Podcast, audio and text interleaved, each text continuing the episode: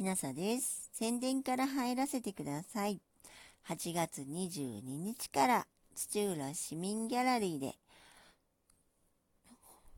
星野文明天国からの絵画展が開催されます。私の牧野富太郎の絵も一緒に展示していただくことになりましたので、お近くの方はぜひおいでください。入場は無料です。今回は牧野富太郎の自助伝を朗読させていただきます。私は商売上、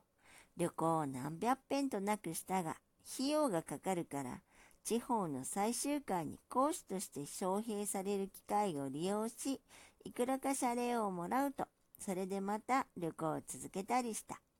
そんなことが続き続きして今日に至っていたわけである。九州あたりへは6年も続けていったこともある。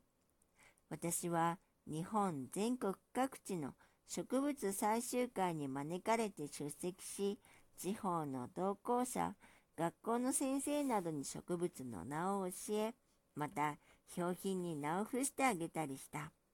私の指導した先生だけでも何百人といるはずだと思う。だから、文部省はこの点で私を大いに表彰せねばいけんと思う。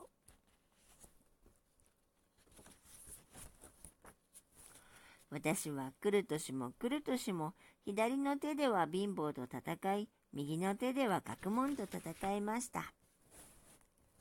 浜尾先生は大学に助手は大勢いるのだから、牧野だけ給料を上げてやるわけにはいかんが、何か別の仕事を与え、特別に給料を出すようにしようと言われ、大学から第日本植物誌が出版されることになり、私がこれを担当することになった。浜尾先生のこの行為に感激し、私は大日本植物誌こそ私の修正の仕事として、これに魂を打ち込んでやろうと決心し、もうこれ以上のものはできないというほどのものを出そう。日本人はこれくらいの仕事ができるのだということを世界に向かって誇りうるような立派なものを出そうと意気込んでいた。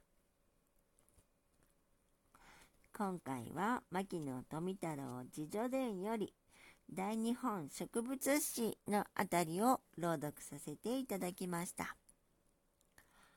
8月22日から土浦市民ギャラリーで星野文明天国からの絵画展が開催されます。私の牧野富太郎の絵も一緒に展示させていただくことになりましたので、お近くの方はぜひおいでください。入場料は無料です。では、もしあなたが聞いていらっしゃるのが夜でしたら、よく眠れますようにおやすみなさい。